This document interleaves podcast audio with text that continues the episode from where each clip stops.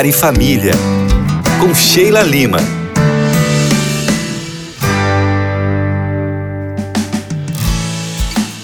Olha eu chegando aqui de novo, chegando para mais uma conversa só nossa.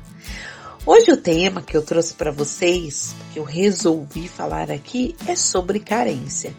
Eu sei que a gente já falou um pouquinho sobre esse tema aqui, mas hoje especificamente o tema do programa é: a tua carência tem nome?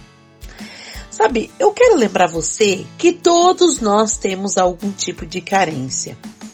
E as razões nós temos que lembrar que elas podem ser muitas, mas sempre vale parar alguns instantes para observar e se questionar. Será que a minha carência tem um nome? Tem, gente, carência tem nome. E eu posso mesmo sem nem conhecer você, dizer que numa grande maioria, o nome dessa sua carência tem nome de pai, tem nome de mãe.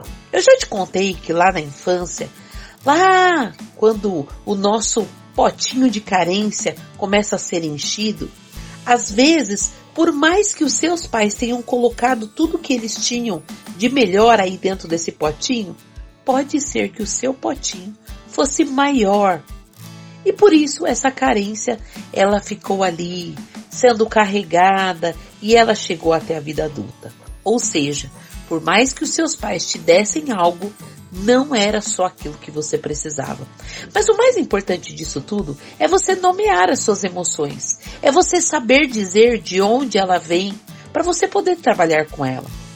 Só que quando você se dá atenção, é que você consegue encontrar a solução para sentimentos que podem acinzentar os seus dias e até azedar as suas relações. Quantas pessoas eu conheço que possuem uma carência, não sabe de onde elas vêm, casam com alguém que também possui uma carência, que também não sabe de onde vem e vivem totalmente infelizes. A carência afetiva, ele é um problema emocional complexo, pois a pessoa que necessita de afeto, ela nunca está satisfeita com os afetos que recebe e assim cada vez mais exige atenção do outro. É como se fosse um ciclo sem fim. Esse ciclo vicioso se torna perigoso se a pessoa for, por exemplo, casada com alguém que é um ser abusivo, pois certamente será maltratado. Mas se torna frustrante se por acaso for casado com alguém que também tem dificuldade de demonstrar os seus sentimentos e nunca consegue expor de forma amorosa.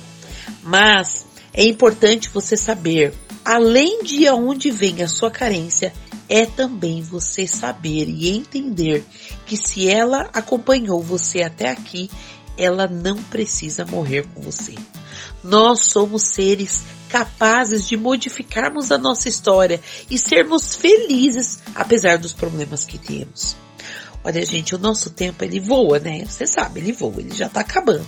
Mas eu queria que você prometesse para mim que você vai pensar mais em você e você vai começar a dar nome aos seus sentimentos e dar nome para essa sua carência. Começa a pensar por que será que eu sou assim? O que será que me faltou? Isso é muito importante. Mas eu quero que você se lembre que Deus nos fez para sermos felizes com quem escolhemos para amar. E por maior que seja a sua carência, nós temos como resolver isso e entendermos que somos amados demais por um Deus Criador. Eu desejo de coração que você entenda as suas necessidades e, ao compreendê-las, consiga ver novos caminhos para serem traçados rumo à felicidade. E se você entendeu que este conteúdo que eu trouxe aqui para você pode trazer reflexão e mudança para outras pessoas, que tal você ser um propagador de boas notícias? Aqui na Novo Tempo, você pode e nós chamamos pessoas que querem propagar boas notícias de Anjos da Esperança. Ligue agora mesmo para o telefone DDD 12 21 27 30 30. E amanhã eu volto para mais dicas. Beijos da Sheilinha do arroba Casais em Terapia Underline.